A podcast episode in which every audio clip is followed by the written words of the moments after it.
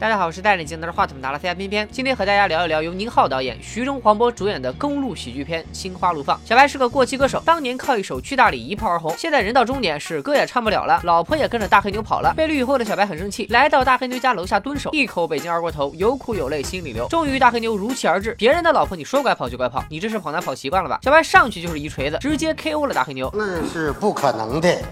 刚才都是幻觉，大黑牛没干死小白，倒是因为假酒喝多了，被好兄弟卤蛋送进了医院。卤蛋是个情圣级的制片人，嘴上抹油，泡妞一流。他正好要开车去给剧组送道具，拉着小白就要开始一场三千公里的艳遇之旅。你现在就处在你人生的阴影里面，但阴影也是你人生的一部分，你怎么就出不来呢？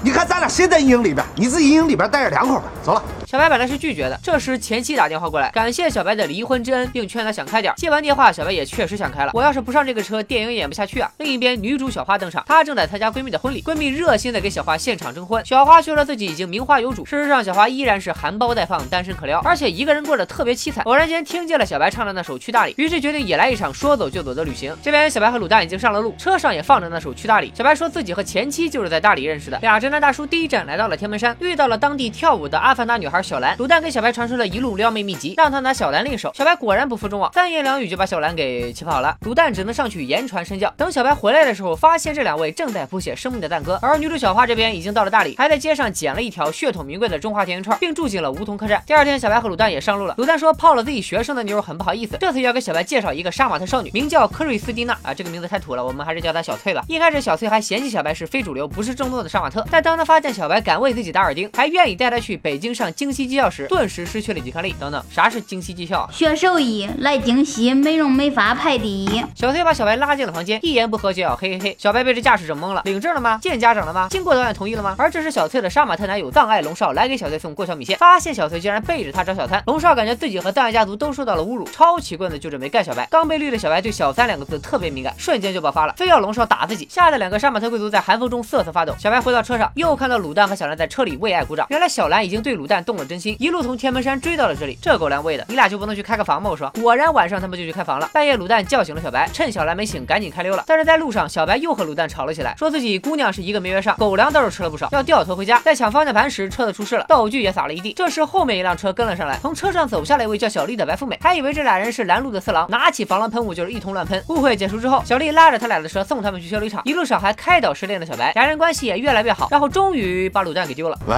你他妈眼睛让屁股给坐住了？你个大傻！你他妈不回头看看有没有车，你就往前开。你废话，我这有信号吗？你知道我怎么给你打这电话吗？你个缺货！你你在哪儿？你怎么不按喇叭呀？没电按个屁呀！赶紧回来接老子！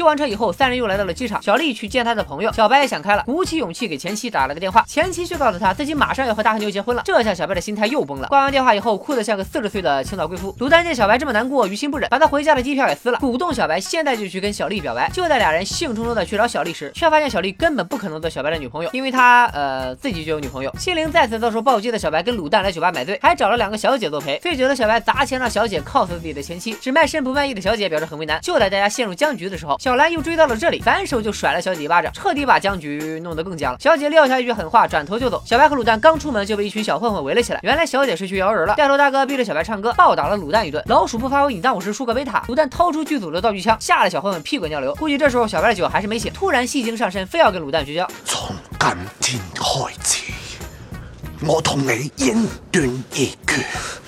俩人分道扬镳之后，小白独自在雨中打电话订了去大理的机票，准备彻底结束这一趟狗血之旅。另一边，小花在大理也是越玩越糟心，酒吧老板还逼着他录下了恶搞视频啊，没错，就是沈腾。小花一气之下把他的手机扔进了洱海里，因此进了派出所。对大理心灰意冷的小花也订了机票，准备离开这个鬼地方。那么问题来了，这两个丧逼会不会在大理相遇呢？别说，还真相遇了。小花临走前在客栈楼下正好遇到了小白，俩人是一见如故，情投意合，并且在签名墙上签下了彼此的名字。如果故事到这里就结束，未免有些俗套。这时镜头定格在签名墙上，周围的东西飞快移动，时间一晃。晃就过了五年，大家可能也都看明白了，原来小花就是小白的前妻。电影分了两条时间线，小花的那条线是在五年前，她因为听了小白的去大理，冲动之下就来了大理，结果一路不顺，临走前一天却在客栈遇到了小白本人，两人幸福的走到了一起。小白的那条线则是五年后，这时他与小花已经离婚，小白再次来到了两人开始的地方，回忆完了往事，小白从客栈里出来，看到了酒吧老板正在放当年逼小花录的恶搞视频，积蓄了一路的怒气槽终于破表了。小白拿起防狼喷雾上去就是干，三下五除二就被别人干倒了。这时卤蛋突然出现救下了小白，关键时刻还是兄弟靠得住啊！电影的最后，小白参加了卤蛋和小兰的婚礼，又遇到了前妻小花，小白早已经走出了阴影，两人也冰释前嫌。小白还在婚礼上邂逅了小兰的闺蜜小北，即将开始崭新的一段没羞没臊的幸福生活。《心花怒放》是宁浩票房最高的作品，一举拿下一四年国产票房冠军。虽然没有采用他拿手的非线性叙事，但也比普通爱情电影烧脑，把一个故事分成了两条时间线，让观众见证了一段爱情如何从开始到结束，在结尾又形成了一个闭环。最近由宁浩和徐峥监制的《我不是药神》特别火，片片已经看过了，确实是难得一见的佳作，诚意推荐。我也同样期待着下个月黄渤的导演处女作《一出好戏》，希望国产电影越来越好。来了个拜。